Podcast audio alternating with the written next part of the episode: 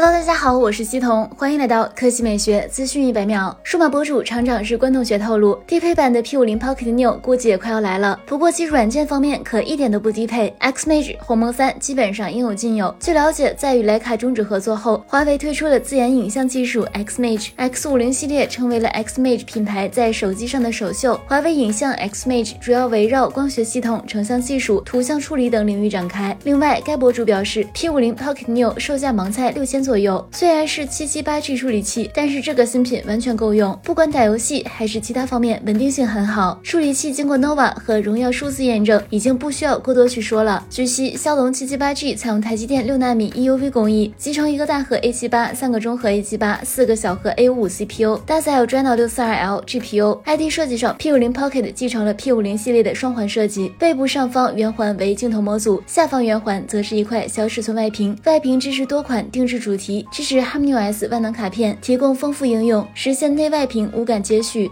来看第二条新闻，新款林肯冒险家正式发布。作为中期改款车型，新车针对外观和内饰都进行了升级，并且配备了最新的驾驶辅助系统，同时动力方面也有一定调整。据悉，新车有望于二零二三年正式在海外市场上市。新车主要是针对前脸进行了升级，进气格栅尺寸更大，下包围也进行了重新设计。格栅下方拥有贯穿式条装饰，两侧雾灯区域则采用了全新造型，看上去十分稳重。内饰来看，该车采用了独特的蓝黑配色，中控。尺寸为十二点八英寸，新车将搭载林肯最新的 Active Glide 一点二驾驶辅助系统。尺寸方面，冒险家定位于紧凑型 SUV，长宽高为四六一五、一八八七、一六三零毫米，轴距二七一毫米。动力上，新车将取消二点三 T 发动机，燃油版车型搭载二点零 T 发动机，最大功率二百五十三马力。插电混动版车型将由二点五升发动机与电机组成，系统最大输出功率为二百六十九马力。根据配置不同，新车提供两驱、四驱可选。目前国内在售冒险。家其售价为二十四点六八万元起。好了，以上就是本期科技美学资讯百秒的全部内容，我们明天再见。